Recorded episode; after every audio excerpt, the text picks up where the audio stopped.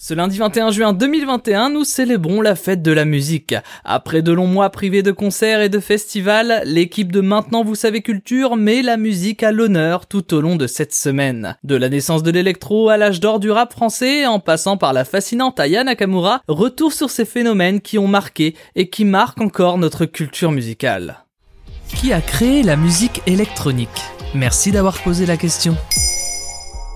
Du départ des Daft Punk au succès aussi divers que celui de Rhône, David Guetta ou encore Afex Twin, il y en a eu du chemin avant d'en arriver là. Alors que la musique électro se démocratise et envahit même les bandes originales des séries françaises, d'où part ce mouvement? Comment est né ce style qui a révolutionné la musique et la manière de l'écouter? On essaie d'y répondre tout de suite. Mais c'est quoi la musique électronique déjà? La musique électronique, à ne pas confondre avec l'électro, c'est le nom d'un genre musical au sens global, une musique unique qui évolue en fonction du progrès technologique des machines et des logiciels. La musique électronique est un arbre aux multiples branches aussi diverses que la house, le DM, la musique industrielle, la trance, la new wave, la techno, l'ambiance, l'électro, la minimaliste ou le breakbeat. Et elle a depuis infusé des genres plus populaires comme la pop, le rap ou comme je le disais, des BO de films. Et quelles sont les origines du genre? Si on peut trouver déjà des prémices avec des instruments étonnants dans les années 1800, et oui oui, vous avez bien entendu, les années 1950 accélèrent le tempo. Des expérimentateurs curieux comme le français Pierre Schaeffer impriment des sons issus de machines bouclées sur des bandes magnétiques qu'ils superposent. Imaginez-vous un mix entre musique et expérience scientifique. Des techniques innovantes qui deviendront une norme dix ans plus tard.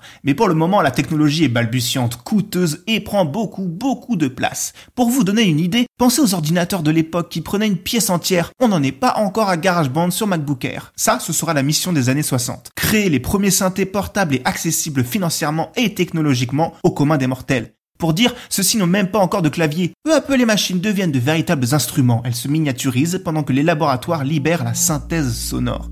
Tout au long de ces années, la France, les États-Unis ou l'Allemagne se feront les pionniers du genre. Et à partir de quand est-ce devenu un style de musique à part entière?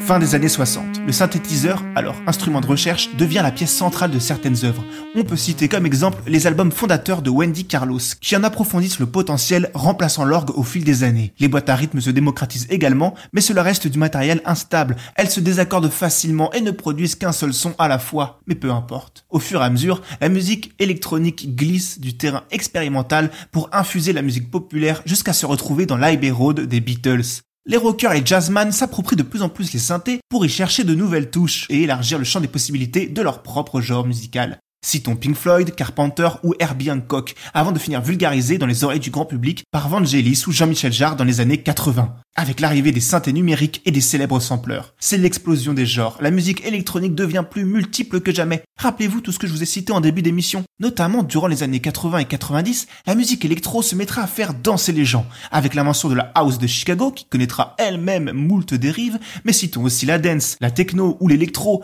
mais pas casanière, cette musique de machine fusionnera à de nombreuses reprises avec sa cousine acoustique, plus orthodoxe, pendant les folles années du disco ou de la funk, pour finir par se greffer dans les années 2000 à tous les genres existants et devenir une composante évidente de n'importe quel morceau, de la drill à la chill music. Voilà la beauté de toutes ces années d'expérimentation, de recherche, d'innovation, d'invention, pour nous permettre aujourd'hui de tous danser en chœur sur Crazy Frog. Et a pas à dire, c'est beau. Maintenant, vous savez. En moins de 3 minutes, nous répondons à votre question. Que voulez-vous savoir? Posez vos questions en commentaire sur les plateformes audio et sur le compte Twitter de Maintenant Vous savez Culture.